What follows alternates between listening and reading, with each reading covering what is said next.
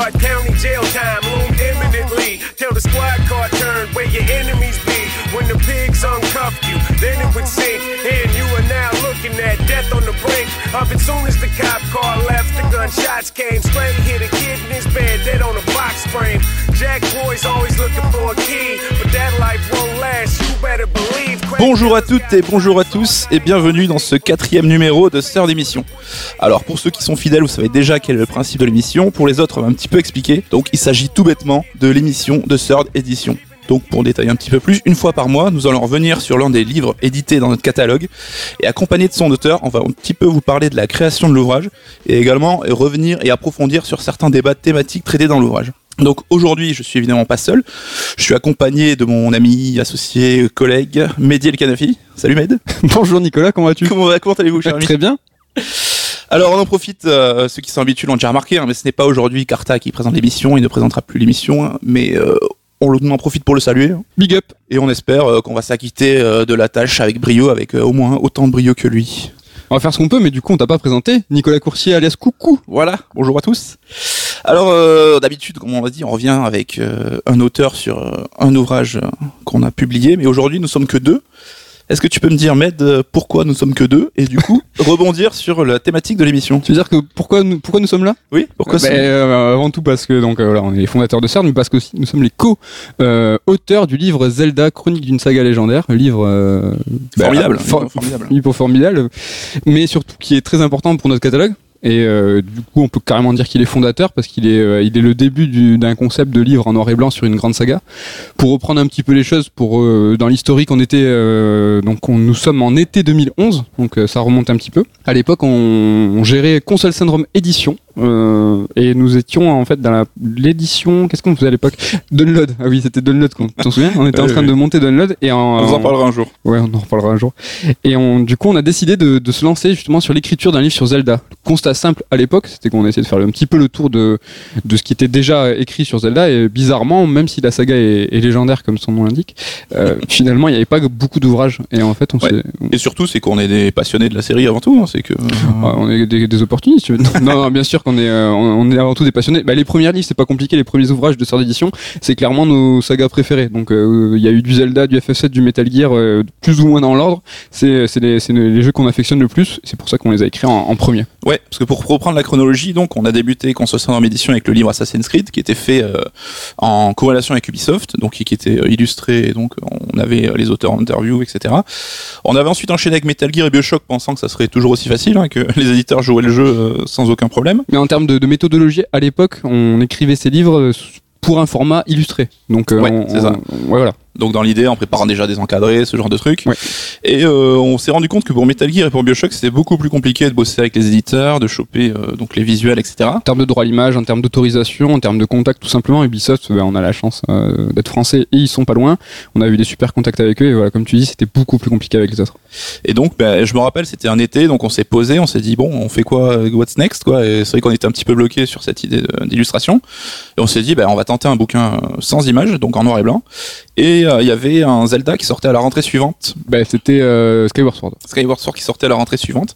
Et donc on s'est dit, bah écoute, euh, banco, hein, comme, comme dirait l'autre. Ouais, ouais, c'était Noël. hein. Ça, hein, si je dis pas, c'était pour Noël. Ouais, fin d'année euh, Ouais, classique. ouais, ouais. Et donc, ben, on s'est dit, bah, ben voilà, euh, on est en début d'été, on prévoit notre livre de la rentrée, donc euh, on l'avait prévu au mois de septembre. Et c'est pour ça quand je dis livre fondateur, c'est parce que c'est un petit peu le début du pari. Du est-ce que les lecteurs sont bah, vont être euh, prompts à se lancer dans un livre sans illustration sur une grande saga. Voilà, si vous êtes lecteur de Sœur de édition, euh, vous voyez un petit peu la forme qu'ont nos bouquins qui se répètent un petit peu, donc euh, c'est né vraiment avec ce bouquin Zelda, quoi. Ouais. Et donc, euh, on s'est dit, bah écoute, euh, le Zelda, donc on va s'y mettre. On a refait tous les jeux parce que c'est vraiment la base quand, quand on écrit un bouquin et ce qu'on encourage les auteurs à faire. Oui, sur le euh, comment ça s'est passé, c'est vrai ouais. qu'on avait un, on c'est aussi le début du process d'écriture, comme nous en tant qu'auteur. Mais on était, c'est pour ça qu'en fait on avait eu des, des quotidiens, euh, enfin des, des journées compliquées à l'époque parce qu'on était dans l'édition de Download, donc on gérait des auteurs sur la création d'un bouquin Ouais. le matin et l'après-midi, on, en fait on s'organisait des sessions de jeu. euh, donc euh, on faisait un jeu par semaine, on finissait le Zelda, prise de notes et en fait on écrivait le week-end. Samedi, dimanche, on écrivait Ah, chacun, putain, oui, on écrivait chacun euh, la moitié du chapitre. Oui, oui, oui. Le On week-end, donc c'est- partageait le travail le vendredi. Ouais, Euh, ouais, c'était euh, c'était arbitraire. Il n'y avait pas spécialement de de- d'attitré à la création, à l'univers ou au décryptage. euh, Ça, ça changeait de semaine en semaine. Mais en fait, voilà, pendant tout l'été, Donc on a un peu fait les brutes, hein, ça a un petit peu plus, du- ça a duré un peu plus que l'été, mais ça a dû faire euh, 3-4 mois de, de rédaction à plein temps pendant pendant 4 mois. Donc ça peut paraître court, mais c'est extrêmement long. Oui, c'était, enfin, on faisait que ça, hein, autant être clair. Et, C'était, euh, euh, et week-end, euh, week-end compris quoi. Ouais, ouais. Et puis là, on, on était déjà sur la quinzaine de jeux Zelda. Ouais, Donc là, on n'a pas ouais. fait tous les jeux ensemble, hein, parce que c'était un petit peu compliqué niveau timing. Je sais qu'à Mais partir du moment où on était un petit peu pris par le temps. Mais euh, c'est surtout les portables hein, qu'on n'a pas c'est fait vrai, ensemble. ouais. Les, les, les jeux sur console, euh, enfin sur téloche, quoi, on les faisait ensemble. hein. Voilà, donc bah, pour le coup, euh, le fait que ce soit nous les auteurs du livre, ça permet un peu, on vous raconte notre vie, hein, mais au moins vous êtes euh, immergé dans le process. En même temps, euh, je suis invité. tu es invité, mais, toi, toi- mais toi aussi t'es invité. Merci, Euh, euh, félicitations. pour l'invitation. Bravo, ça fait plaisir. Euh, donc, alors, euh, le bouquin a été euh, donc euh, rédigé pendant l'été, on l'a dit, est sorti pour la rentrée. Et euh, là, pour l'anecdote, ce qui était marrant, c'est qu'on s'est rendu compte que IG Magazine, donc à l'époque. Moi aussi j'allais dire allez on balance et tout. Mais dis la guerre, la guerre? donc en fait, voilà, pour ceux qui se rappellent pas, il y avait un magazine de jeux vidéo qui sortait à l'époque, qui s'appelait IG Magazine, édité par Ankama. C'est que Bruno Roca nous écoute, donc oui on parle léger. Et c'était quand même un truc assez quali, hein. c'était un MOOC, enfin ça ressemblait vraiment à un MOOC, c'était 300 pages, c'était vraiment costaud. C'était un bimestriel euh, dans la le rythme de publication. Et euh, le fait est que pour le coup, euh, ils ont annoncé euh, faire un hors-série sur Zelda très en amont, donc Et, nous on n'a rien dit. pour à la sortie du, du jeu donc. Et euh, donc ils ont dit, bah, allez, bam, dans un mois euh, sort notre euh, hors-série euh, IG sur Zelda. Mm. Et nous, euh, bon, on ne savait pas. On a- Filou, filou. Filou, on n'avait pas prévu, c'était pas prémédité. Donc Le euh, fait, j'ai envie de dire tout le fait. bah, en fait, on a joué euh, le côté surprise en annonçant le bouquin le jour où on a lancé euh, les ventes. Quoi. Donc on a Est-ce dit que ça serait pas une habitude de jouer la surprise avec Zelda? Peut-être. Je sais pas. Peut-être. Je ne sais pas. Nous en dirons plus. Peut-être. Peut-être. Je ne sais pas. Et donc euh, le livre est sorti euh, en mois de septembre et ça a été, on peut le dire, un carton, hein, sans vouloir. euh, Bah, la première édition, ouais, ça a été un, un joli succès. On va pas vous faire tout le déroulement, mais bon voilà, le livre a bientôt 7 ans, donc six, ouais là il y a 6 ans, et donc 6 ans, on est à 6 éditions. Donc compris la première édition euh, chez Console Syndrome, les différentes éditions euh, chez Pixel Love Ouais. et les différentes éditions, éditions pardon chez Sœur d'édition parce qu'il y en a déjà plusieurs. Euh, on peut aussi parler des différentes traductions. Euh, il a été traduit euh, en italien, il a été traduit en anglais, donc là très récemment avec le Kickstarter. Et Ouais. chose rigolote, je l'ai gardé pour la fin, il est aussi traduit en russe pour nos amis euh, de Moscou. Voilà, c'est mis euh, russophile. euh, oui, euh, c'est pour ça que je savais pas quoi dire. J'ai dit nos amis de Moscou. Ouais, c'est l'éditeur Wait Label. Hein, donc, si vous avez l'occasion, si vous parlez le russe ou si vous avez une grand-mère qui habite là-bas ou qui part en vacances, Et ce qui est rigolo, c'est que l'éditeur italien et l'éditeur russe qui ont, donc, qui ont publié les Zelda ont changé de, de format, ont gardé la même couverture, n'ont pas forcément gardé la dorure, ont gardé tout ce qui était design, enfin la direction artistique, et, artistique pardon, est conservée, mais euh, tout ce qui est détail de fabrication, ils l'ont pas spécialement gardé. Donc il y en a un qui est en format euh, euh, souple, l'autre là en format euh, carta avec une, sou- une couverture un peu, je sais pas comment décrire ça pour ceux qui font pas de la fabrication, tant pis pour vous, mais c'est semi-souple, semi-rigide. Euh, très rigolo de voir son ouvrage du coup dans différentes formes, différentes langues. et son on- nom écrit en russe, du coup. et son nom écrit en russe sur la couverture, je m'étonne moi-même. Donc un nom arabe écrit en russe. Le cosmopolitanisme de l'univers, c'est beau. Et euh, On peut dire que celle-là, c'est voilà, c'est pivot pour notre ligne éditoriale. C'est le livre le plus vendu. ouais, donc c'est vrai que c'est, enfin voilà, c'est le message qu'on veut faire passer, c'est que c'est un livre important pour nous parce que déjà on est fan de la série, mais voilà, il représente beaucoup pour la boîte, pour notre évolution, pour la façon dont C'est pour ça qu'on représente un peu. Aujourd'hui, Voilà, on est, on est un deux petit peu, pour on le podcast. on s'est dit on va faire ça entre nous, on va un peu s'astiquer tranquille, euh, se faire plaisir. quoi. Tranquillement. on, veut pas, on, on veut pas te déranger en fait. Mais en fait, voilà, c'est que si aujourd'hui, euh, enfin, ce livre représente euh, notre plus grande vente hein, ever en cumulé, Tu et peux on peut donner un chiffre. oui, on est aujourd'hui à combien plus de Plus de 30 000. 30 000 exemplaires vendus. Ça. Tu vois, on s'astique tranquillement. Là, Voilà. on se relance et tout. C'est un peu ça. Les mecs font, ouais, putain, calmez-vous un peu. peu. Non, On vous inquiétez pas, c'est bientôt fini. On va parler un petit peu plus. Euh. Mais il faut savoir, voilà, je sais pas si vous êtes familier dans l'édition, mais 30 000 exemplaires, c'est- plutôt cool. Pour, Oui, euh, on n'est pas encore euh, Harry Potter. Mais... ni euh, Gandalf. tu voulais dire Seigneur des Anneaux non, j'allais sortir euh, genre Maxime Chatham ou Ah. euh, Marc Lévy, je sais pas quoi, Musso. qui vend plus que nous. Ah, Musso, oui, ils vendent plus que nous. Oui. Mais voilà, enfin, surtout, ce qu'il faut dire, c'est que si les gens achetaient, c'est parce que c'est Zelda, tout bêtement. Et parce que la couverture a plu. Oui. Ben, on en peut-être on en reviendra sur une prochaine émission sur la problématique justement des droits à l'image et euh, le début de cette problématique de livres qui sont sans illustration on peut pas utiliser c'est également le cas pour les couvertures voilà pourquoi on a dû trouver un peu une combine habile euh, sur euh, illustrer Zelda quelque chose de classieux qui fasse référence à la série donc là pour l'instant c'est enfin sur le tome 1 c'était du cuir Mhm. bon que ça fait référence à Zelda je ne sais pas mais c'est classe Non, mais ça donne ce côté, Ce côté grimoire, quoi. Voilà, grimoire, c'est ce qu'on recherchait, quoi. Mais voilà, en fait, c'est ce que je voulais dire, c'est que la série Zelda est, représente beaucoup pour nous, mais également beaucoup pour Nintendo. beaucoup pour le jeu vidéo tu veux dire Exactement. Bah oui, euh, Zelda c'est une, une série phare euh, de Nintendo. On va dire que c'est une figure de proue au même titre que Mario, je pense qu'on peut le dire. Euh, Et si on remonte un petit peu dans l'historique, on peut on peut revenir au fait que c'est l'une des premières sagas qui est revenue. Donc elle n'était pas présente en, en arcade, hein, donc euh, voilà. oui, là, c'est un développement from scratch console hein, Ouais. Donc il est sorti euh, en même temps que Dragon Quest à l'époque au Japon, au Japon. cher ami. Mais oui, parce que Dragon Quest, on a attendu 8 Un petit épisodes moment. avant qu'il arrive chez nous. Mais pourquoi du coup il est si important euh, pour Nintendo? Bah, c'est vrai que, enfin, là-dessus, euh, l'idée, enfin, le concept de l'émission, ça va pas être de vous balancer anecdote sur anecdote. hein, ça a déjà été suffisamment euh, traité à droite à gauche, y compris dans notre livre. Donc, euh, on n'est pas là pour répéter ce qu'on a déjà dit. Mais c'est quand même une série qui a été créée, on peut dire, un miroir de Super Mario Bros. Donc, Super Mario Bros. qui a ouvert un petit peu les hostilités, qui a, qui a, qui a mis au sommet le personnage de Mario, qui était déjà, qui existait déjà avant, bien sûr. Et Comme tu disais dans Miroir, jusque dans le gameplay, Ouais. c'est-à-dire que Mario était en scrolling, Zelda était plutôt vue de dessus, donc il y avait une question de une mobilité pour le joueur et son avatar qui était différente et qui était bah, du coup quasiment euh, radicalement opposée. Donc euh, ça, ça- cet aspect miroir a commencé dès là. Quoi. Et donc on a eu après le carton de Super Mario Bros, on a eu donc Zelda qui arrivait un petit peu en deuxième lame.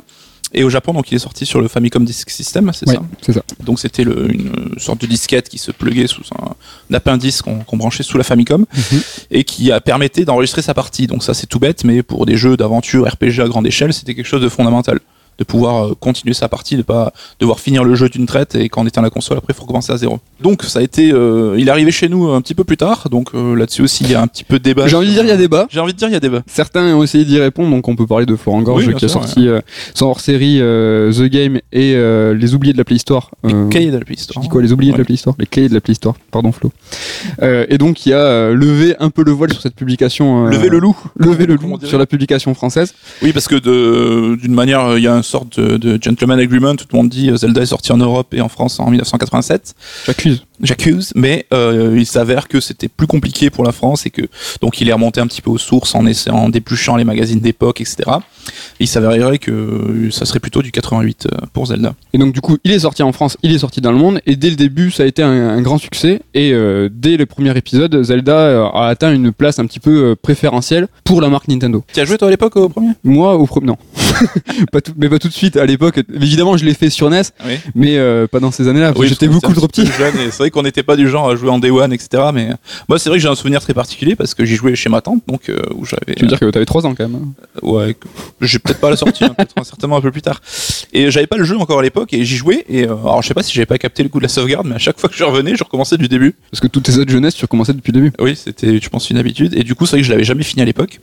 À l'époque, t'avais ce sentiment de liberté déjà? Bah, ce, ouais, ce sentiment de, enfin, j'avais, je, j'avais pas conceptualisé le truc, hein, mais le délire de te dire, euh, je peux partir me balader, euh, je peux aller à tel donjon. Enfin, c'est vrai que j'allais toujours au premier donjon. hein, je pense que c'était une question d'habitude, mais on avait déjà quand même euh, les prémices de ce qu'on appelle aujourd'hui un monde ouvert où un petit peu, se balader, etc. Mais c'était ouais déjà une grande force du jeu. Quoi. Et alors après ça, du coup, les, les épisodes se sont multipliés. En tout cas, il y a eu des suites. À l'époque, différemment d'aujourd'hui, euh, les suites arrivaient très rapidement. Pour autant, c'était pas très, con- pas très euh, mal vu. Anormal, oui. Anormal, on parle aujourd'hui d'annualisation des licences, Call of Duty, Assassin, c'est pas, c'est pas bien de sortir tous les, tous les ans.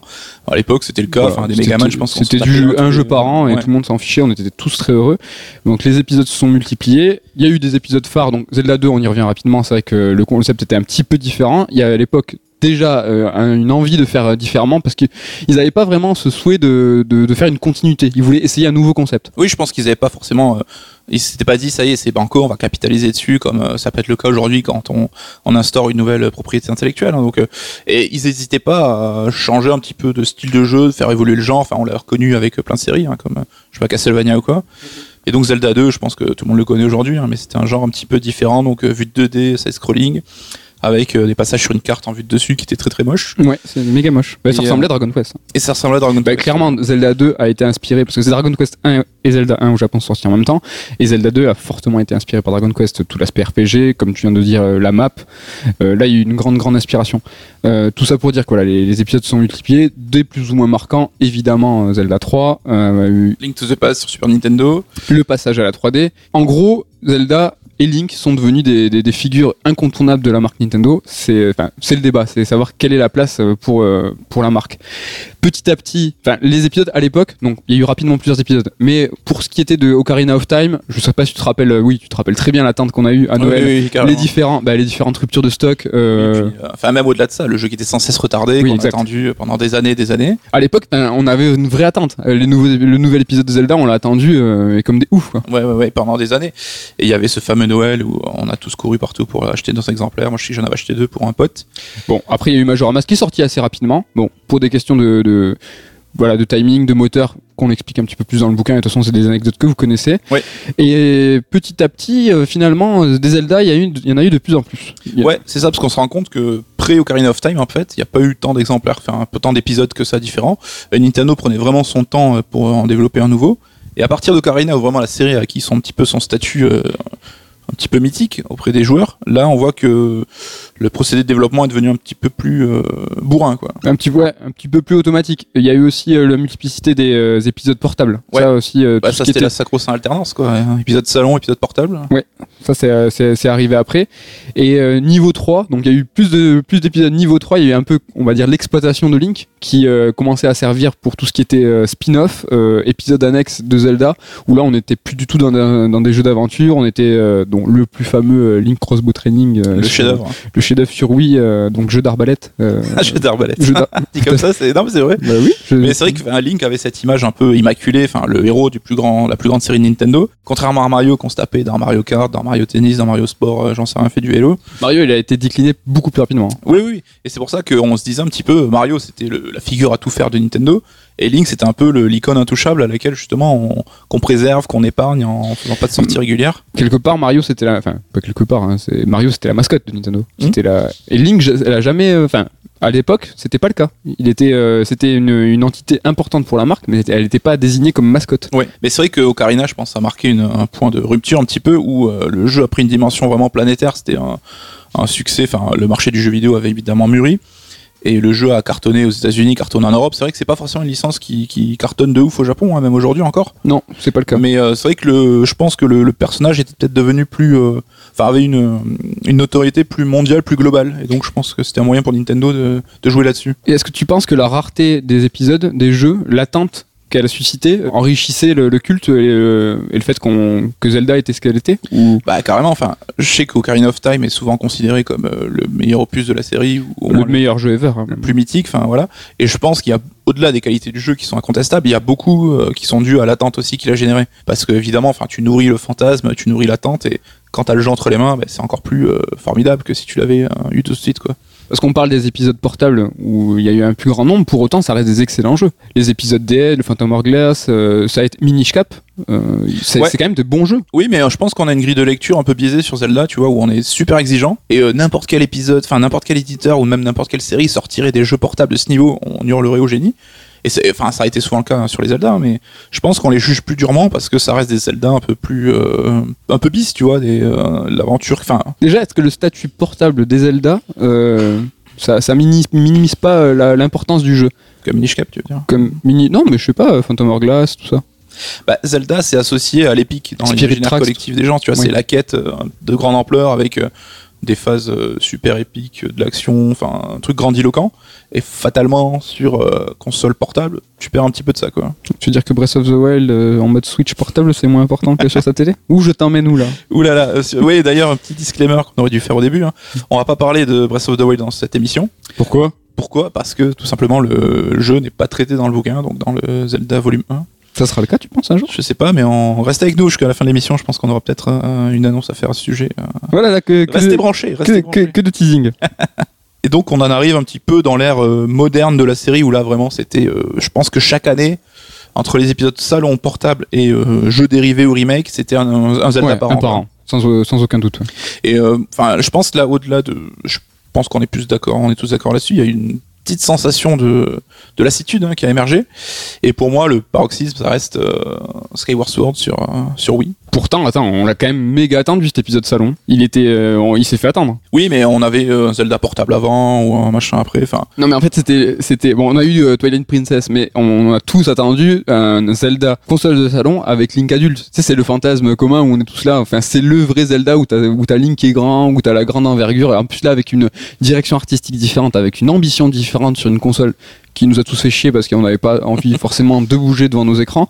Ça, ça a été un, un petit peu déceptif aussi. Mais euh, là où euh, Link to the Past, Ocarina of Time se sont avérés pivots, je pense, pour la série en termes de, de rayonnement et euh, de réputation auprès des joueurs, je pense que Skyward Sword a marqué aussi, euh, dans le mauvais sens du terme pour le coup. Alors c'est pas un mauvais jeu, on va pas, on va pas dire ça, mais auprès des joueurs, mais même auprès des développeurs, ça a été un, un petit peu le jeu où tout le monde a été déçu finalement du, du boulot effectué. Et euh, on se retrouvait, enfin c'est de cette matrice un peu qui a été euh, de cette frustration qui est née Twilight, euh, Breath of the Wild. Donc on la remercie, mais c'est vrai qu'en Zelda au motion gaming, je sais pas ce que t'en penses, mais euh, Ah, moi j'ai trouvé que c'était le point nord du jeu à l'époque. hein. Parce que j'ai- j'ai bien aimé l'environnement, j'ai bien aimé l'ambiance, certaines phases de gameplay, certains nouveaux objets. Euh, On a tous euh, ben voilà, râlé sur le fait qu'on avait toujours les mêmes mécanismes qui étaient recyclés euh, jusqu'à la corde. Là, il y avait quand même deux trois nouveaux objets, c'était plutôt sympathique.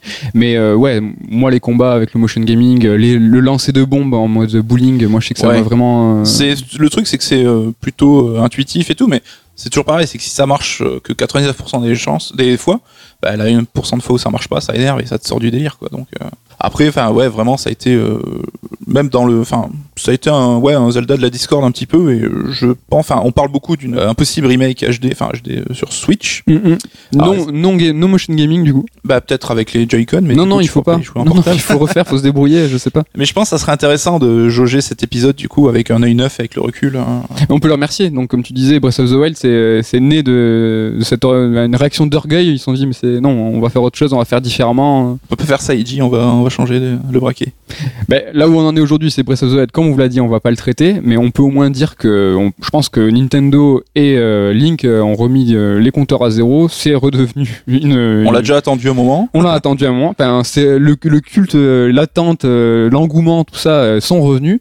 Et aujourd'hui, ben voilà, on peut dire que c'est sûrement le GOTY, c'est sûrement euh, le jeu du siècle. C'est euh, là, ils ont ils ont remis tout le monde d'accord. quoi.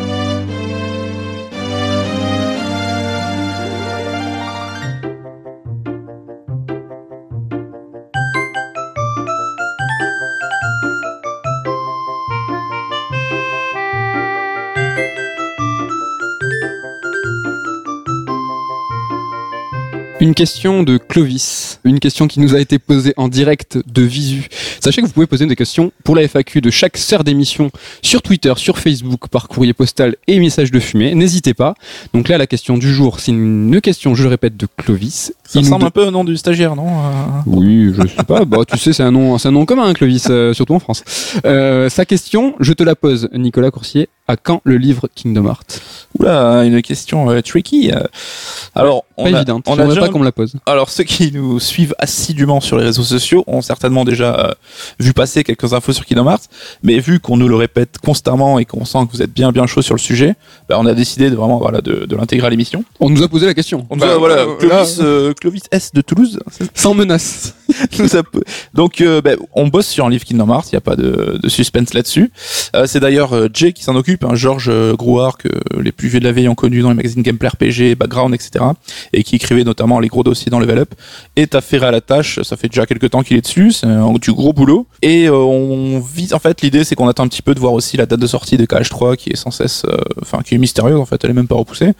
Notre livre Kingdom Hearts sortira avant Kingdom Voilà. Hearts 3, c'est dit. C'est dit. Et donc voilà, ce livre ne va pas intégrer Kingdom Hearts 3. Donc c'est un livre pour lequel, enfin, dans lequel vous allez pouvoir vous plonger et être à jour parfaitement sur la création, le scénario, Ouais. l'univers. Là, vous allez être. mettre tout en tête avant d'entamer Kingdom Hearts 3 pour être nickel après. hein. Et je pense que pour rester dans le délire de Kingdom Hearts et Square Enix et Nomura, on va sortir quelque chose après. On sait pas encore la forme, mais ça va être un chapter prologus. euh, Epilogus euh, volume 0.3. 0.3, euh, Jay est au courant, il, il aime bien le délire et on, on va faire un truc un petit peu à l'image de. Et il y aura des choses à dire sur Kingdom Hearts 3 largement euh, pour faire quelque chose euh, euh, sur un, un volume dédié.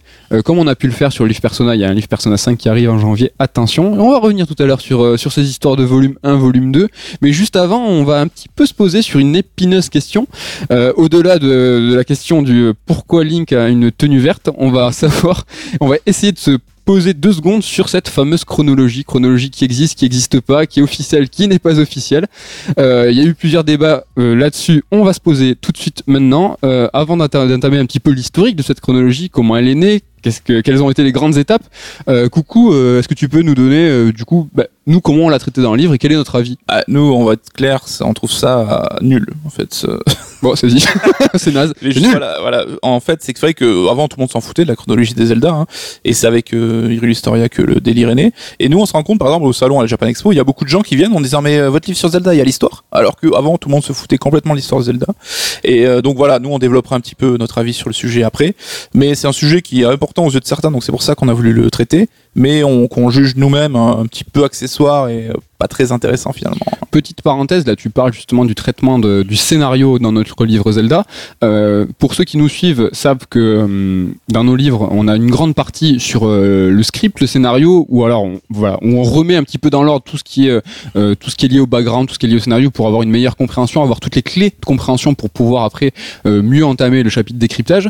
Et à l'époque, euh, on n'avait pas, on n'a pas traité spécialement scénario là, parce qu'à la base pour nous, ben ça n'a pas de valeur, enfin ça n'a pas Ouais, beaucoup de ouais, valeur. C'était même pas un débat, hein, je pense. Euh, C'est autant on sortait de Metal Gear ou Bioshock, ça avait été une tannée pour euh, Oh, remettre Metal Gear, tout dans l'ordre et créer une chronologie euh, justement Cohérente. chronologique et cohérente. Mais Zelda, non, on a toujours, on replace en fait le settings au départ, donc un petit peu les enjeux de base, donc ça tourne souvent autour de Zelda et de Ganon, hein, vous en doutez. Mais euh, non, non, c'est, on a toujours dit que ça valait pas le coup de raconter euh, le scénario d'un Zelda, quoi. Voilà, tout ça pour dire que nous, on y prête très peu d'attention, mais beaucoup de joueurs et fans de Zelda, eux, adorent cette chronologie. Cette chronologie, elle est née quand En fait, à l'époque, et bien avant euh, Skyward Sword, un jeu qui va être euh, important euh, dans la chronologie, et avant Hyrule Historia, le livre qui est Officiel. officiel. Quelle était, du coup, ce- cette chronologie? Miyamoto affirmait à l'époque que, que lui, il, il s'en foutait.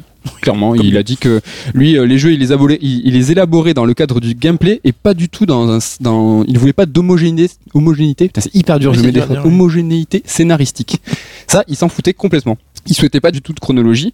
Et euh, en fait à tel point qu'il il a dit officiellement qu'il s'en tirait bridé artistiquement si la chronologie devait être euh, officielle. Donc euh, je sais pas, euh, tu trouves ça normal toi? Oui, enfin, c'est déjà c'est le créateur, donc c'est lui qui a un petit peu raison. Le mec, euh, le mec dit ce qu'il veut. Oui, non, mais enfin après, c'est, je sais pas si t'allais en parler, mais il y a l'histoire sur Mario où dès le départ, quand il a adapté donc le, le premier Donkey Kong, c'était à la base un jeu Popeye, donc et au dernier moment, ils n'ont les, les, les ayants droit n'ont pas voulu de ce jeu, donc ils ont dû retaper tout en vitesse et donc ils ont fait de Popeye hein, le personnage de Mario, le Brutus le personnage de Donkey Kong. Et dès le départ, Miyamoto s'est dit bah tiens, j'ai créé euh, ces personnages-là et je veux les réutiliser dans d'autres jeux. Mais même si le scénario n'a rien à voir, quoi. C'était juste, il dit, euh, c'est un peu des poupées avec lesquelles il va s'amuser, genre un petit théâtre de, de marionnettes. C'est euh, l'analogie qu'il a donnée, hein, les théâtres. hein. c'est vrai Mhm. Putain, Je, je mis Shigeru, on est un petit peu sur la même longueur d'onde. Et donc euh, voilà, je pense que Zelda, ça découle de ça. Quoi. Enfin, on le sait, hein, Miyamoto, c'est le gameplay avant tout, c'est le plaisir de jeu, c'est les mécaniques. Et le scénario, pff, on s'en branle. Quoi. Donc oui, ça c'était les déclarations de Miyamoto. Euh, Aonuma qui petit à petit prenait une place de plus en plus importante dans la série, euh, a lui aussi euh, bah, fait deux trois déclarations. Il a un petit peu ouvert sa gueule. Et qu'est-ce qu'il qu'est-ce qu'il disait? Il nous a raconté en fait qu'il existait une chronologie secrète. mystérieuse. Exactement. Il disait que c'était un document, un document confidentiel que seul était habilité à, à- à consulter Miyamoto, donc Aonuma, et la troisième personne, donc ils étaient que trois, c'était le directeur du jeu en cours, donc c'est-à-dire le directeur du jeu qui était à l'époque euh, en élaboration. Lancé en développement, quoi. Ouais, ceci. Et en fait, du coup, ça c'était, euh, Aonuma a raconté que c'était pour euh, conserver une liberté de création.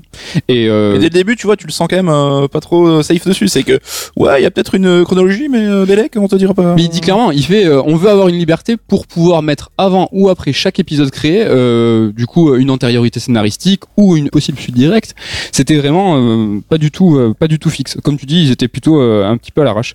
À l'époque, donc on n'est pas encore dans la chronologie officielle, Miyamoto avait affirmé que Ocarina of Time était le premier épisode chronologique. Donc c'était le, le- le premier Zelda euh, dans la pseudo dans le timeline. dans la timeline qui à l'époque rappelons-le n'est absolument pas pas officielle. Aonuma aussi donc euh, en fait c'est un petit un, peu un petit ping-pong. ping, un petit ping-pong de déclaration.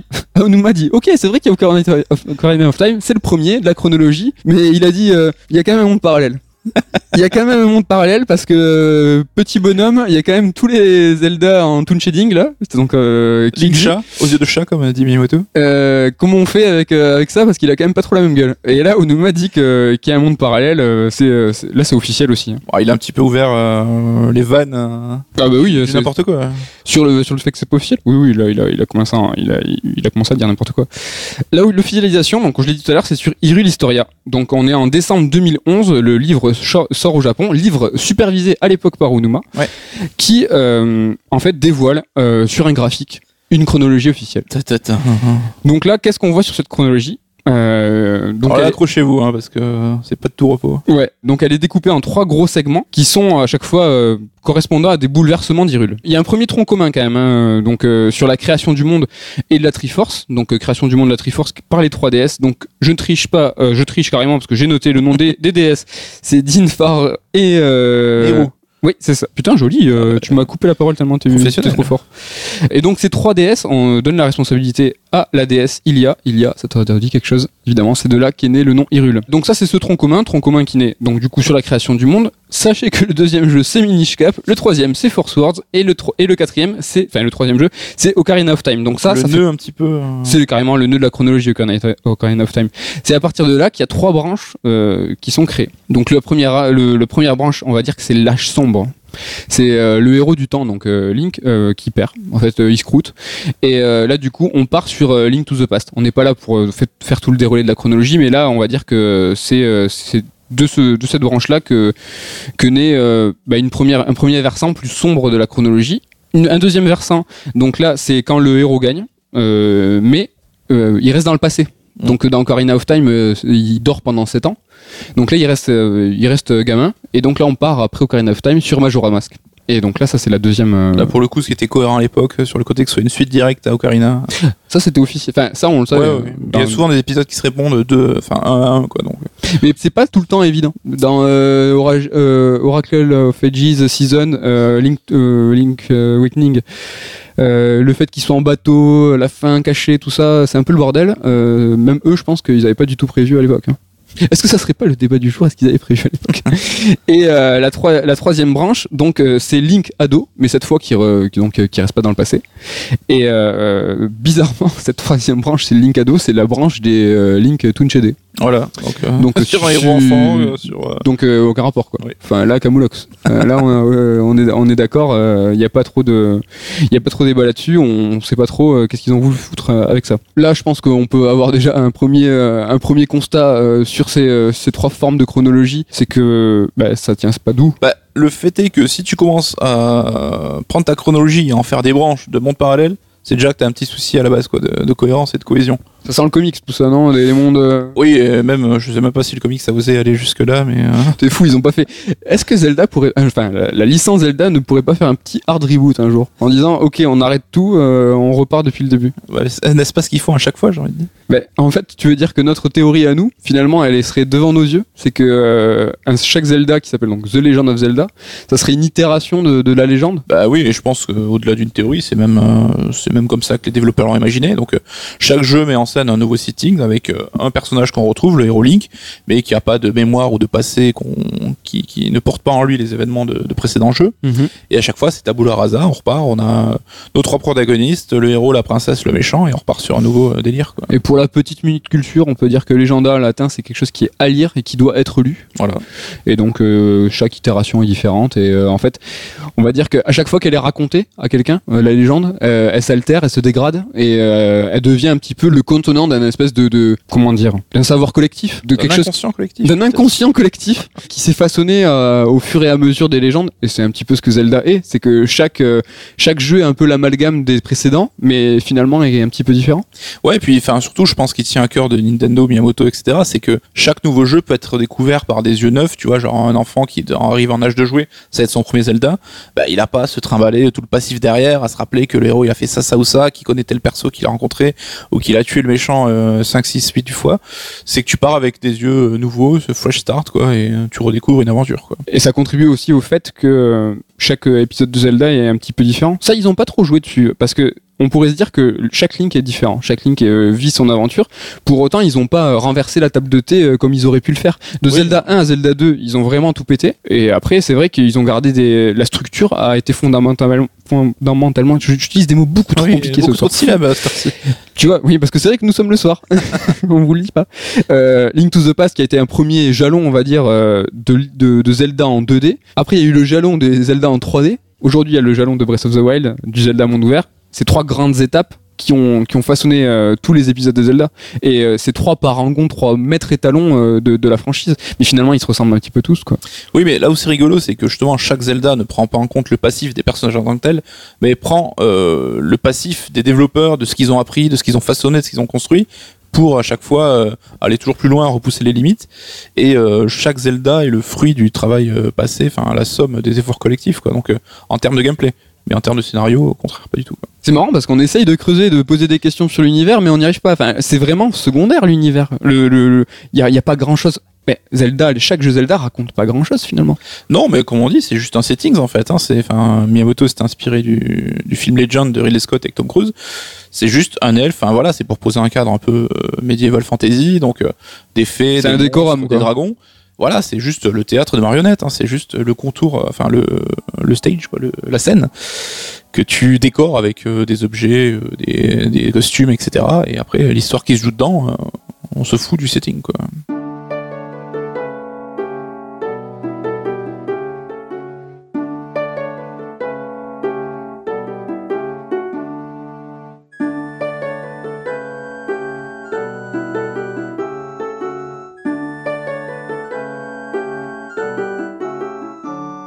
Alors Mehdi, j'ai une question à te poser.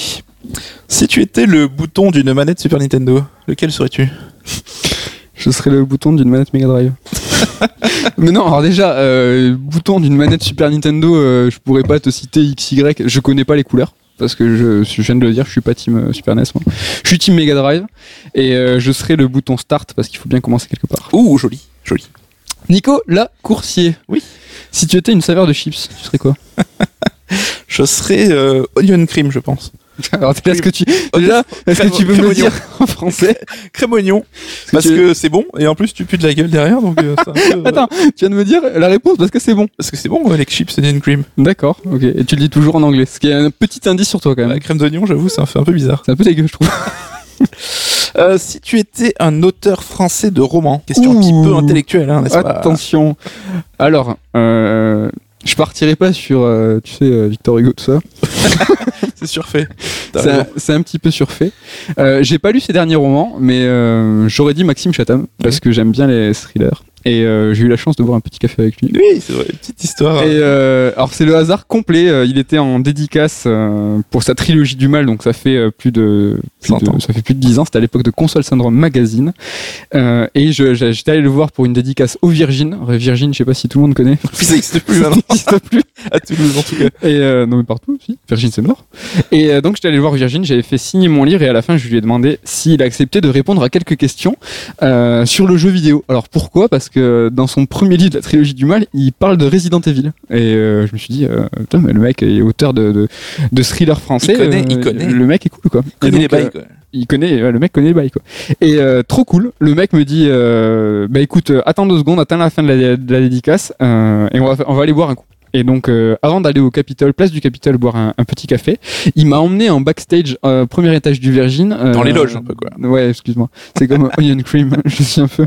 Et donc, euh, on a bu du champagne avec les dirigeants, et c'était l'anniversaire de je sais pas qui. Et en fait, euh, moi, voilà, j'étais là, planté, euh, on, on avait quoi, 19, 20, 19 ans, les- Qu'est-ce que je fous là avec Maxime Chatham à boire une coupe de champagne en haut du Virgin et euh, on a passé un super moment, euh, plus d'une heure et demie euh, à discuter de tout, de rien. euh, J'avais essayé de prendre des notes pour cette potentielle interview pour le magazine sur une feuille de papier. J'étais absolument pas journaliste, je suis toujours pas, mais c'était au feeling d'avoir fait ça, c'était pas ah préparé ouais, rien préparé.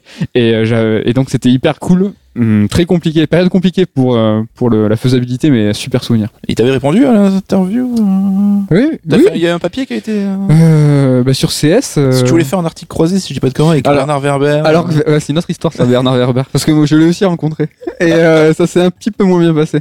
On n'a pas vu des coupes de champagne. Mais euh, il a été un peu moins cool. Et j'avais, ouais, je voulais faire un truc croisé parce que Bernard Werber aussi a un projet de jeu. Et C'était à l'époque. C'était à l'époque. Et euh, ça s'est pas fait. Je voulais faire ouais, un truc croisé sur les auteurs.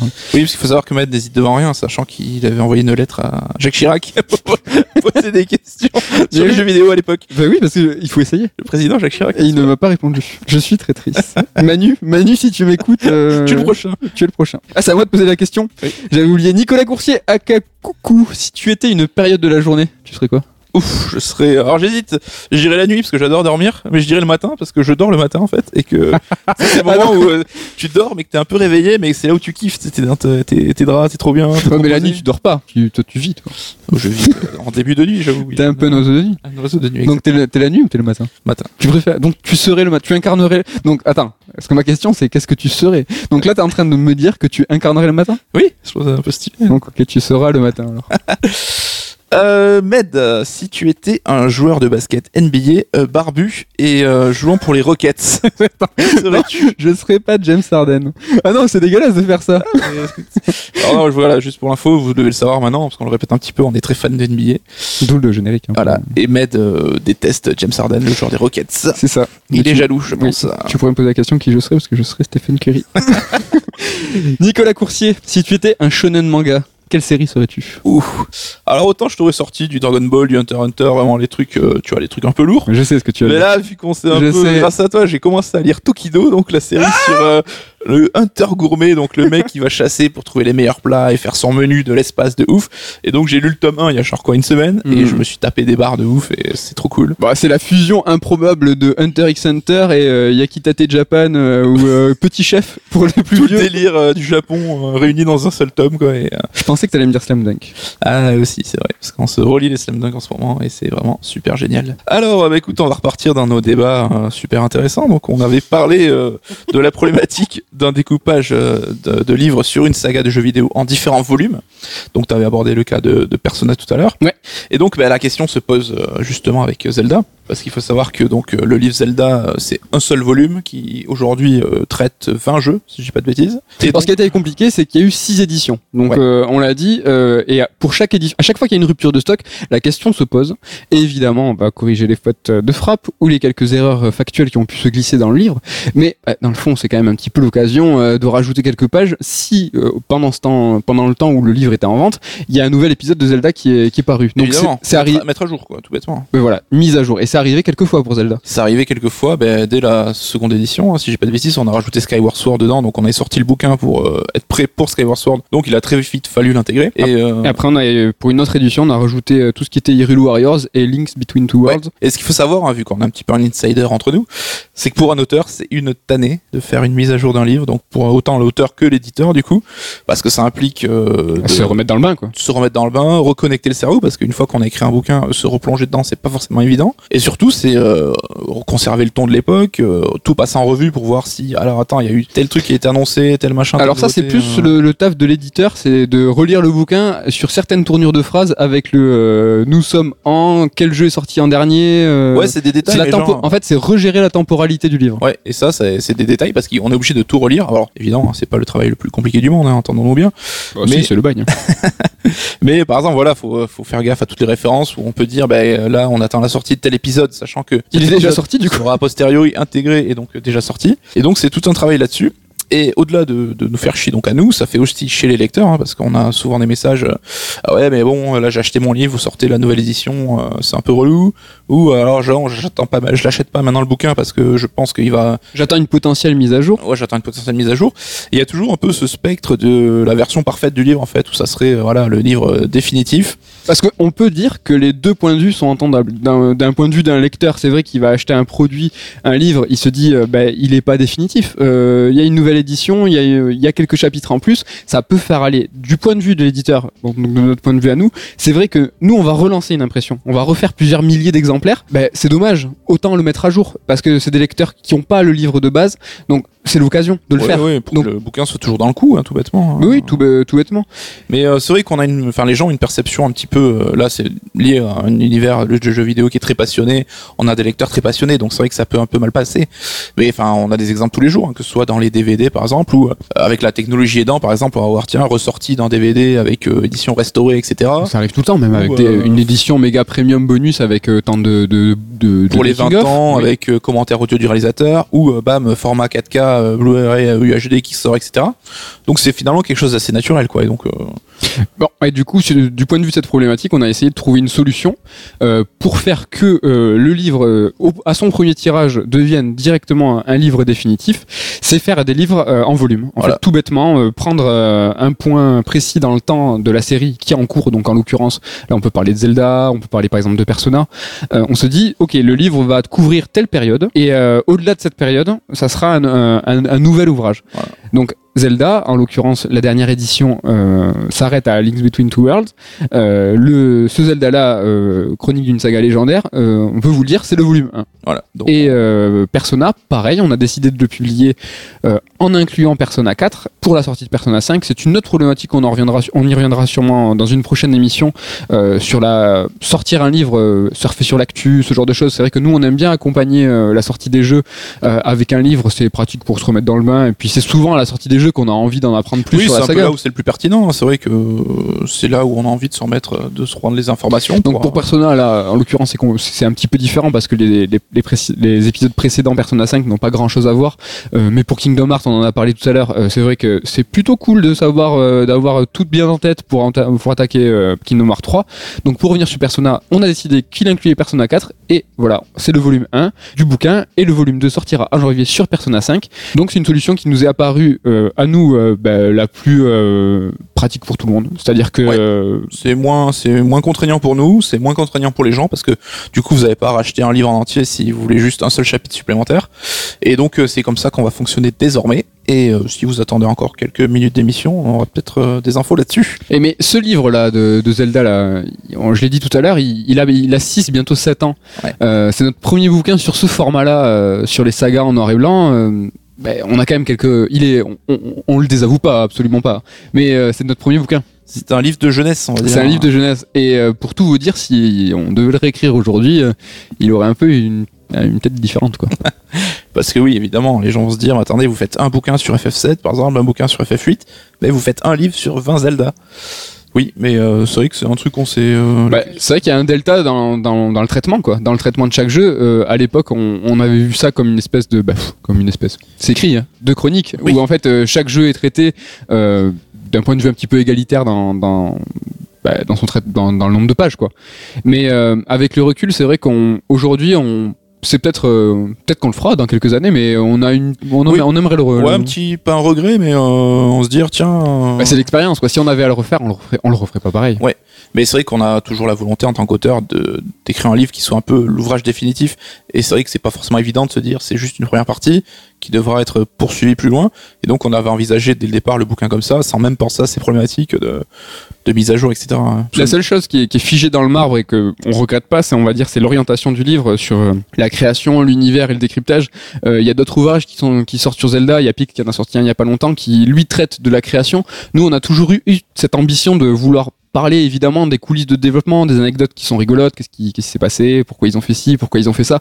Mais dès le début, on a eu envie de, de, de parler de l'univers, de, oh, bon, pas en l'occurrence du scénario, mais d'avoir des réflexions transversales, des réflexions qui étaient personnelles, qui étaient euh, se dire ok, prendre le livre comme un essai et de se dire euh, ben voilà, on, nous c'est notre point de vue euh, su- sur la saga avec le avec du recul, avec et ça et ça dès euh, bah, il y a six ans, c'était déjà le cas quoi. Oui, c'est un découpage qu'on a conservé dans tous nos bouquins euh, jusqu'ici, qui se voit peut-être moins en fonction des livres, hein, selon la façon dont on le camoufle un petit peu. Mais ouais, ouais, l'idée c'est vraiment d'apporter que l'auteur apporte sa plume, son avis, et ça peut être clivant, hein, parce qu'on n'a pas tous le même avis, mais euh, tant que c'est argumenté, bah voilà, après à chacun de dire, bah écoute, j'entends ce que tu me dis, c'est argumenté, moi je suis pas d'accord, mais ça n'en fait pas moins que la, la réflexion est, euh, est valable. Voilà, on a voulu quelque chose de, de, de personnel et, euh, et du coup, bah, la phrase que je balance toujours, c'est toujours un petit peu stylé. On s'est dit, euh, soyons le plus personnel, on deviendra universel. euh, c'est que et euh, bah, ceux qui ont lu le livre et ceux qui le liront peut-être un petit peu plus tard verront que certains chapitres sont un petit peu traités différemment. Des Pas partis dans- pris Alors, y a- à peine camouflés. à peine camouflés. On va dire qu'il y a certains chapitres qui sont un petit peu plus épais que d'autres, un petit peu plus denses, où euh, l'inspiration était euh, peut-être euh, plus présente. ouais, plus présente. On avait peut-être plus envie de parler de, de certains jeux. Donc bon, je les balance en l'air. c'est Majora's Mask, c'est Link's Awakening, deux jeux qui nous tiennent énormément à cœur, Coucou et moi. Et évidemment, dans le découpage, ben voilà, comme tu parlais, le manque d'expérience, on- n'était pas si carré que ça sur chaque chapitre. On, a- on s'est laissé un petit peu emporter par nos émotions.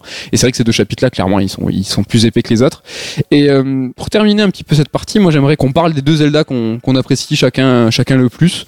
Alors je sais pas si c'est les deux que j'ai cités là qui vont revenir sur le tapis, mais euh, ben voilà, si aujourd'hui, euh, coucou, euh, après avoir écrit un bouquin entier sur Zelda, c'est l'une de tes sagas préférées avec Metal Gear, mais Zelda, je sais que en tant que Nintendo fag, tu le portes dans ton cœur.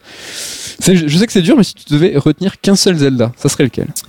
Bah, c'est un peu compliqué parce que Breath of the Wild a un petit peu rebattu les cartes, mais on a dit qu'on le traitait pas forcément dans, dans le cadre de cette émission. Mais c'est vrai que, comme toi, je pense que j'ai une affection particulière pour ces Zelda un peu qu'on va pas appeler bis, pas euh, pour la qualité hein, du tout, c'est pas leur faire injure, mais c'est parce que ces Zelda étaient un petit peu différents, un petit peu plus barrés, un petit peu moins euh, serré, euh, on peut dire quelque part que les épisodes classiques. Hein. Enfin, moi j'adore euh, Ocarina of Time, j'adore Twilight Princess, hein, qui est un peu décrié, mais qui est pour moi l'Ocarina of Time plus plus plus. Alors, je te coupe une seule petite seconde, mais rappelle-toi, à l'époque de la rédaction du bouquin, euh, il y a eu deux jeux, euh, Link to the Past, donc Zelda 3 et euh, Ocarina of Time, deux jeux fondateurs, je l'ai dit tout à l'heure, deux jeux étalons sur l'ensemble de la saga. Pour autant, ça a été assez compliqué de- d'en parler, et on a eu du mal à, à vraiment développer Ouais. une... Alors, est-ce que c'est parce qu'ils sont euh, si parfaits que ça? C'est vrai que c'est dans l'imperfection qu'on arrive à voir les aspérités d'une d'une œuvre, et Ouais, à pouvoir ouais, ouais. euh, à dérou- à faire un déroulement de réflexion et se dire ah mais finalement il y a ça qui va pas mais il y a ça qui est, qui est vraiment sincère et c'est vrai que euh, ouais, ces deux jeux là on a eu du mal hein. Bah, il y a un côté un peu intimidant parce que tu t'attaques à des monuments du jeu vidéo, euh, des jeux qui sont euh, qui font euh, consensus où tout le monde dit c'est des certainement les, les ils sortent ils vont marquer l'histoire tu le sais Oui, et puis euh, je pense qu'aujourd'hui, tu demandes aux gens de citer le jeu le plus important de l'histoire ou leur préféré, tu auras, je sais pas, 80% des réponses, ça sera soit Link's euh, to the Past, soit The Ocarina of Time. Et donc, c'est vrai qu'on se retrouve face à ces monuments qui sont, en plus, qui respectent la, la, la recette Zelda, mais genre, euh, bah, il a, ils ont façonné la recette de- ouais, ouais, c'est vraiment euh, la- euh, le, enfin, on reprend tous les éléments, c'est le petit Zelda, le petit guide du Zelda illustré. illustré Et donc ouais, c'est compliqué de, de développer dessus, contrairement à un Majora qui va employer des thématiques, un univers, des références plus euh, bigarrées, plus folkloriques un petit peu. Donc euh, ouais, je me rappelle que même pré-coup, on se dit merde, on a consacré que tant si peu de pages pour ces. donc c'est deux jeux que toi tu affectionnes mais c'est c'est peut-être pas ces deux que tu vas retenir Bah j'en ai des souvenirs euh, mortels hein, et je les adore aussi. Mais euh, allez t'es obli- t'es obligé d'en dire un t'es entendu un seul bah, moi je dirais Link's Awakening. tu vois. ah donc le- l'épisode Game Boy euh, l'épisode fantasmé l'épisode rêvé Ouais, parce que donc, euh, pour ceux qui le savent pas, hein, donc on n'y est pas question au jeu- dans celui-là de, de, des pays d'Hyrule, de la princesse Zelda ou de Ganon. On se réveille sur une plage donc de l'île de Cocolin. C'est une île isolée du monde avec euh, une faune, une flore spécifique, des habitants euh, de villages qu'on qu'on n'a jamais rencontrés, une menace aussi qui est euh, inédite.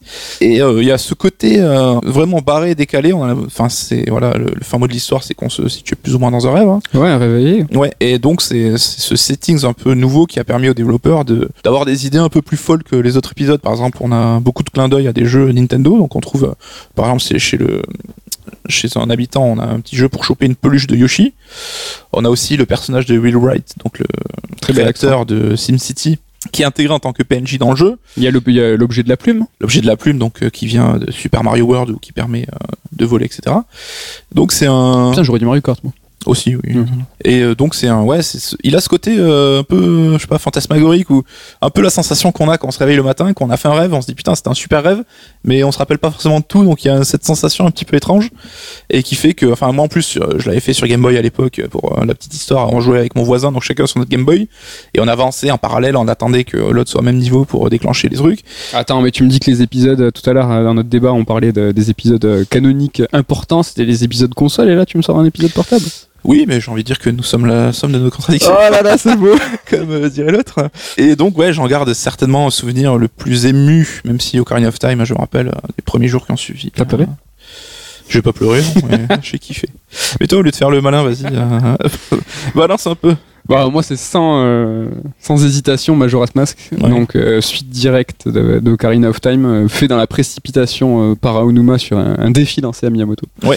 Et euh, donc, bah, c'est la traduction de, cette, euh, de, cette, de cet empressement de, de, de ce défi, euh, la, la- la deadline qui, qui, qui, qui assomme en fait l'équipe de développement et cette lune qui assomme Link. Voilà, c'est, on retrouve métaphoriquement la pression induite par le développement dans le jeu avec cette idée que la lune va venir et s'écraser sur le monde. Ouais, c'est exactement ça. Et c'est euh, avec Zelda 2, euh, le Zelda qui rebat le plus les cartes en termes de, gameplay. Donc euh, un Zelda où il n'y a que quatre grands donjons. c'est un Zelda où il y a beaucoup, beaucoup de quêtes annexes, tout un fil rouge à faire. Fil rouge où on peut parler de Link's Awakening aussi, où il y a un super fil rouge à, Ouais, sur, quête, les- euh, sur les d'objets. l'échange d'objets, ouais. Ouais, bah, là il y a, il y a un, un délire un petit peu similaire avec un carnet, euh, euh, merde, un agenda. L'agenda, ouais. Avec l'agenda. Comment ils s'appellent les petits gamins? Les bombers. Ouais, les bombers. Donc ça, c'est un super fil rouge.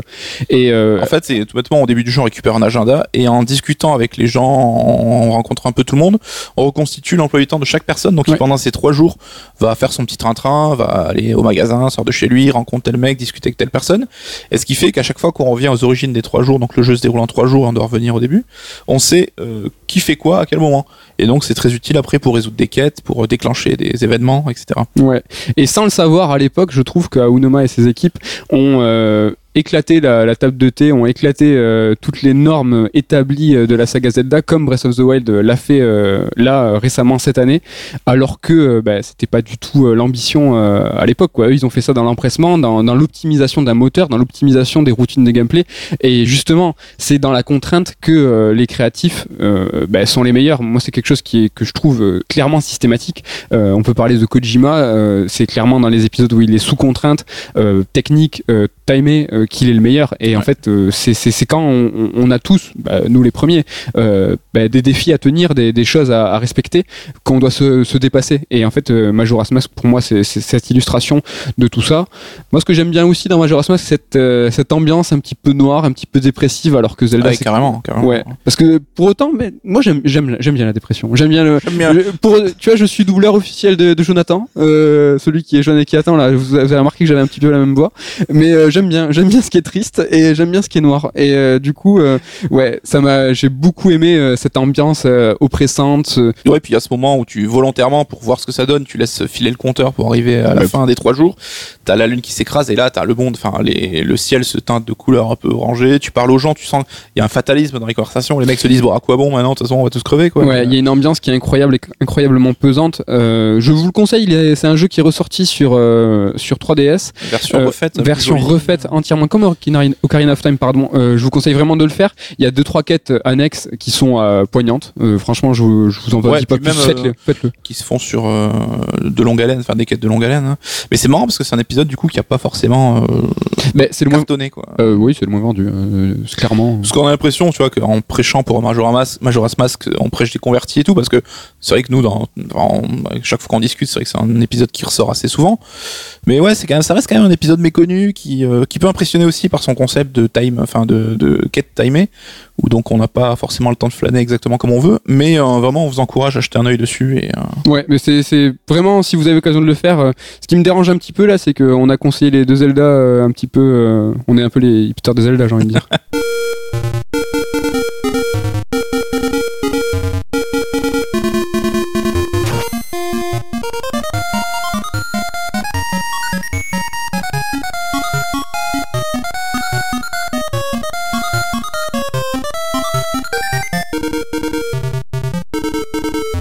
The Legend of Zelda, comme Metal Gear Solid, c'est une série, c'est deux séries qui sont fondatrices du monde du médium jeu vidéo. Pour autant, c'est deux séries qui sont un petit peu compliquées à grimer, qui sont un petit peu compliquées à imiter. Ben, même si c'est euh, voilà des, des, des, prismes de, de, fou, ça c'était pas des prismes, ça veut rien dire, des, étalons euh, du monde de, de- du jeu vidéo. Ben il y en a quand même quelques-uns. Et en, termes, en, en tant que recommandation, on aimerait vous conseiller euh, ces quelques jeux qui, qui ont réussi à imiter un petit peu euh, Les rares Zelda. bons clones. Les rares bons clones. ouais. Bah, on peut citer déjà Okami. Oui, ok. Peut-être c'est le premier. Ça reste euh, certainement le meilleur élève de Zelda, donc euh, je pense qu'il y a même certains qui vont peut-être le trouver mieux par, de par le, le background du jeu, donc qui mise plus sur l'humour, sur le côté Japon médiéval, avec un style graphique proche de l'estampe, etc. Mais c'est vraiment, on sent que c'est un hommage de donc Hideki Kamiya, le développeur, à la série Zelda qu'il adore. Jeu qui va sortir très prochainement sur Play 4 Ouais, en version donc euh, Ultra HD. Alors, il était déjà sorti sur super PS3 HD. en HD. Vraiment, on vous le conseille. C'est un jeu très très long. Oui, Euh, voilà, c'est un jeu d'aventure avec des donjons, on récupère des pouvoirs au fur et à mesure. euh, hyper voilà. plaisant, hyper beau. Vous pouvez y aller les yeux fermés. Deuxième jeu euh, un petit peu étrange euh, dans son euh, dans son univers, c'est Darksiders, qui contrairement à son aspect visuel est vraiment clairement inspiré de, Zelda. Ouais, donc on sait que John Madureira, donc le célèbre artiste de comics, dessinateur de comics, avait fondé son studio de jeux vidéo, que c'était un gros fan de jeux vidéo, et donc il a fait son le premier jeu du studio, c'est Darksiders, qui reprend les mécaniques de Zelda dans le gameplay. Donc un gros euh, héros guerrier avec une épée qui va euh, explorer un monde inconnu, qui va débloquer euh, des pouvoirs donc dans des donjons et qui va pouvoir du coup pousser la progression encore plus loin. Et euh, bon le 2 s'éloigne peut-être un poil de la formule avec un Alors le plus 2, vaste, il est euh, un petit peu plus penché vers euh, Diablo. il y a, y plus de loot, euh, il y a, il est super, mais on va dire que, que l'affiliation avec la, sa- la saga Zelda est un petit peu moins affirmée. Ouais, mais en tout cas Darksider 1 donc après on accroche ou pas au- au- à la direction artistique, hein, ça c'est propre à chacun. C'était Mais- pas ouf. hein. Surtout le début du jeu. Si vous voulez le commencer, il y a une version HD aussi qui existe. Accrochez-vous. Ouais. euh, les deux premières heures, c'est vraiment pas dingo, c'est vraiment pas beau, mais euh, Sinon on vous le recommande quand même. Ouais, parce que ça part vraiment en délire Zelda. Après, il y a un, on va dire, il y a un objet euh, par donjon qui va vous servir à, à- à le terminer. Il y a un boss. euh, le, le héros se balade dans un monde pseudo ouvert à dos de cheval. Clairement, on, l'affiliation est là, quoi. Ouais, si on remonte un petit peu dans les vieilleries, on avait sur première, la première PlayStation donc Alondra qui était un, un action RPG en 2D, hein, donc c'était là, euh, tu m'étonnes. C'était donc un jeu qui tirait pas forcément profit des capacités de la PlayStation, mais c'était euh, ce qu'on peut appeler l'un des plus proches clones de Zelda dans Et puis sur PlayStation, euh, voilà, euh, Il y a ça, pas fait, ça, genre, fait hein. plaisir d'avoir un petit Zelda-like. et, et du coup, tu remontes, tu remontes. Moi aussi, je remonte et je vais aller jusqu'à la Mega Drive et je vais te parler. Qu'est-ce qu'il y a? Je te parle de Soleil. forcément. forcément, jeu incroyable. Incroyable, Zelda-like, où tu es accompagné de deux petits animaux. Donc, en fait, c'est un petit héros avec un casque, euh, on va dire. Vous voyez le casque de Lancelot dans Camelot? Il a ça, un petit casque de Lancelot. Il a accompa- il est seul tout, toute la- toute l'aventure. il est accompagné de deux petits animaux et chaque petit ani- animal euh, octroie un pouvoir euh, à, à ce personnage, à ce, à ce Link euh, bis. Euh, par exemple, euh, le papillon va faire que tu vas manipuler ton épée et le lion va faire que ton épée est enflammée. J'ai de- de- donné deux exemples au pif, mais je crois que c'est ça. C'est que des pouvoirs liés à l'épée du coup, non? Euh, bah non, parce que t'as le guépard qui va te euh, permettre de courir. Mais c'est toi qui choisis l'addition et la combinaison de tes animaux. Et du coup, tu Gauthier. peux faire Gauthier de l'année. et tu peux, du coup, choisir bah, de lancer ton épée avec euh, en la manipulant de façon libre et de l'enflammer en prenant le- l'animal idoine. Formidable. genre. Incroyable jeu avec un caméo de Sonic à l'intérieur. euh, jeu fabuleux, euh, jeu où en fait, alors, euh, tu- en appuyant sur Start, tu vois l'ensemble des animaux que tu peux collectionner. Sachez qu'à l'époque, quand j'étais petit, euh, Instant libération de conscience. à l'époque, une Solus de Joypad avait donné l'ensemble de la Solus et n'avait pas trouvé le dernier, le dernier animal. Je l'ai trouvé, c'est le tatou. Et il est dans un village à la fin du jeu et le tatou permet euh, de te euh, changer en personnage euh, non joueur. je, sais, je, je crois que tu peux changer, tu peux te transformer. Oh putain, ça fait des années. Années. l'apparence d'un PNJ. Ouais, je crois. Ouais. Je suis pas sûr. Euh, Allez-y, éclatez-moi dans les coms Ouais, ou dites-moi, mais peut-être que c'est pas ça. Mais euh, On annule le Gotti du coup. non, mais j'étais fier d'avoir trouvé. euh, C'est beau. Mais Voilà. la persévérance d'un enfant, il n'y a rien, il n'y a rien de tel, j'ai envie de dire. Donc voilà quelques jeux pour si vous kiffez les Zelda, pour pousser un petit peu plus loin, même si euh, vous deviez certainement être un petit peu au courant. Donc on arrive tranquillement à la fin de, de l'émission. On est là, on est là, euh, c'est la fin, c'est le petit tunnel où on va parler de la promo du livre euh, donc euh, Zelda Chronique d'une saga légendaire qui est disponible bah, sur Sœur d'édition en librairie et partout. Il reste encore quelques éditions First Print. Ouais. Euh, donc il en reste encore, c'est bizarre, mais sachez que voilà, euh, c'est la sixième édition et l'édition First Print, bah, c'est la première fois chez Serd, donc c'est pour ça que profitez-en. Il en reste encore un petit peu, ça va pas, ça va pas durer. Mais grosse annonce. Mais gros, ça, pff, je te laisse le dire. Alors bon, vous l'avez certainement remarqué hein, et même compris euh, depuis le début, on fait des petits teas, des petits teasings sur le sujet. Alors si tout va bien, ce podcast devrait sortir euh, juste avant l'annonce ou à quelques heures près, hein, parce qu'on est un petit peu à la bourre, on va pas se le cacher. Mais donc on a euh, voilà le volume 2 de Zelda Chronique d'une saga légendaire qui s'apprête à arriver. Donc là aujourd'hui nous sommes le 29 septembre et donc euh, certainement que le 2-3 septembre Voilà. on va occasionner donc le lancement du volume 2 Donc uniquement dédié à Breath of the Wild et rédigé par Valérie Pressigou alias Romendil. voilà, qui avait déjà euh, écrit le bouquin Dragon Ball pour nous. Et donc c'est euh, voilà quasiment 200 pages sur Breath of the Wild et avec, on doit le dire, une couverture dont on est assez fier. Hein. et une version Fairprint qui casse euh, qui casse la bouche. Casse la bouche euh, tranquillement. Voilà, on est très très fiers euh, de l'aspect de ce livre. Touchez-le, le- trouvez-le et touchez-le. Il a un petit aspect Un sable, petit un, un petit aspect sablé. Et je parle pas du gâteau. voilà, il a un aspect sable de visu et de toucher. Donc ça sort, c'est notre publication du mois de novembre. comme D'octobre, d'octobre. Qu'est-ce que j'ai quoi? Novembre. Oui. Mais c'était du coup une surprise. hein. C'était une surprise parce que comme pour Zelda 1 et pour doubler nos amis d'IG, doublé, on l'avait pas dit. mais là, pour Zelda, on a personne à doubler, mais on l'avait, on, on l'avait pas dit, quand même. parce qu'on on aime bien les traditions et on, On aime bien faire des surprises, hein, parce que c'est vrai qu'on a eu tendance à annoncer notre planning un petit peu en avance, et c'est bien de, de surprendre un petit peu.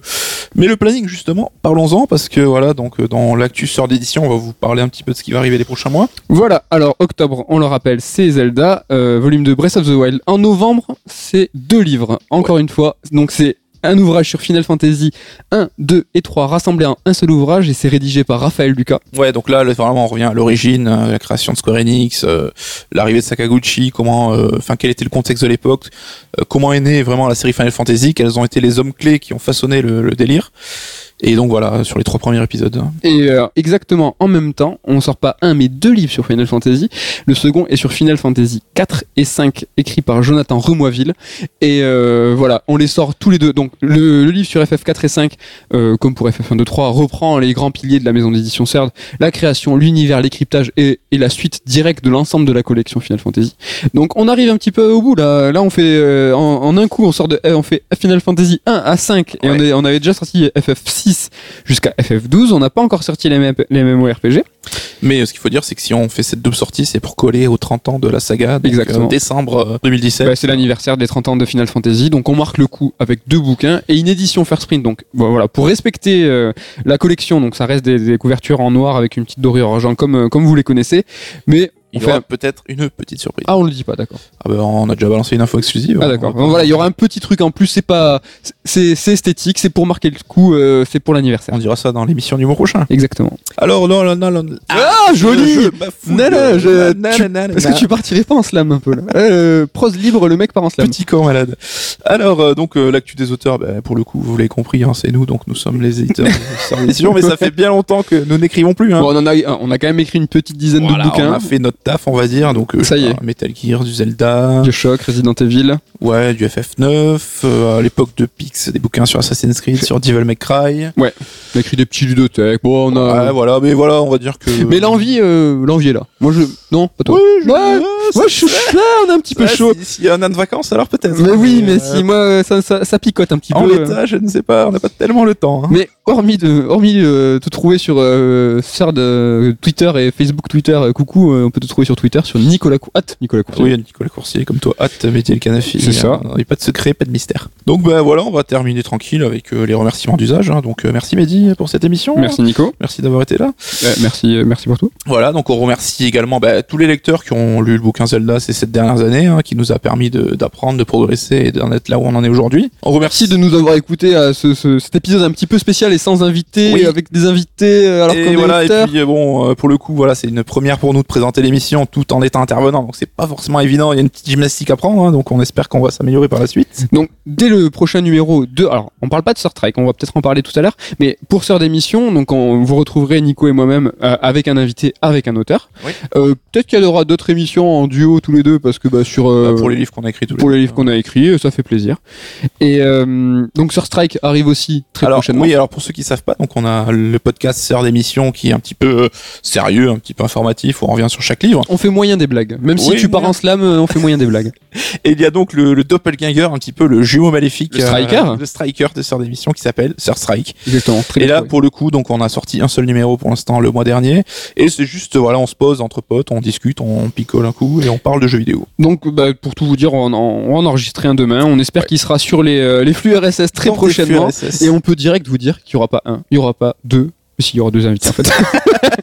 Donc euh, vous retrouverez un auteur et un invité spécial qui fait partie de l'industrie. Exact, donc ça va être euh, intéressant et euh, on proposera certainement une semaine de décalage avec entre Ouais. euh, Sœur d'émission. Donc on vous promet pas de ne pas boire pendant Sœur de Strike, mais on va pas manger. Oui, on arrêtera de bouffer les pizzas au Voilà. micro comme la dernière fois parce que c'est pas sympa.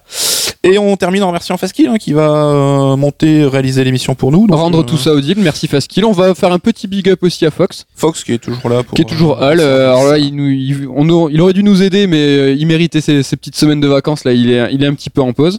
On va faire un bisou à Maïvan, notre ancienne stagiaire, et un gros bisou à Clovis, qui Le est actuellement avec nous. Et également à notre ami ingénieur son qui est venu nous filer un coup de main pour. euh, Romain, Romain. si tu nous entends, qui nous a réglé notre table de mix Parce que voilà, on trop grande plus pour nous. à faire marcher les micros parce qu'on est des billes en technique, mais parce que voilà, on avait un câble défectueux.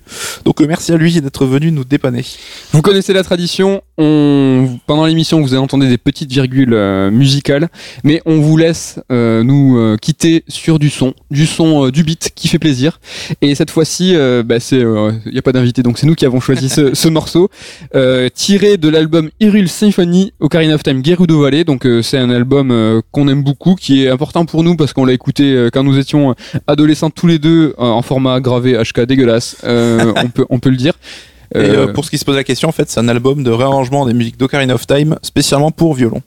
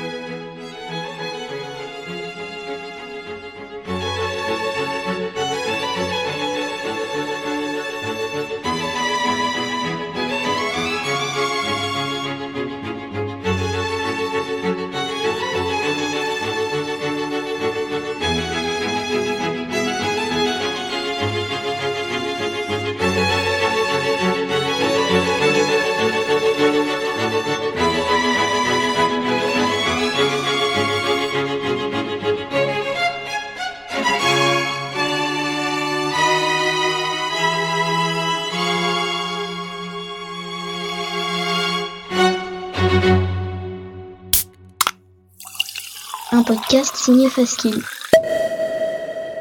Faskill.com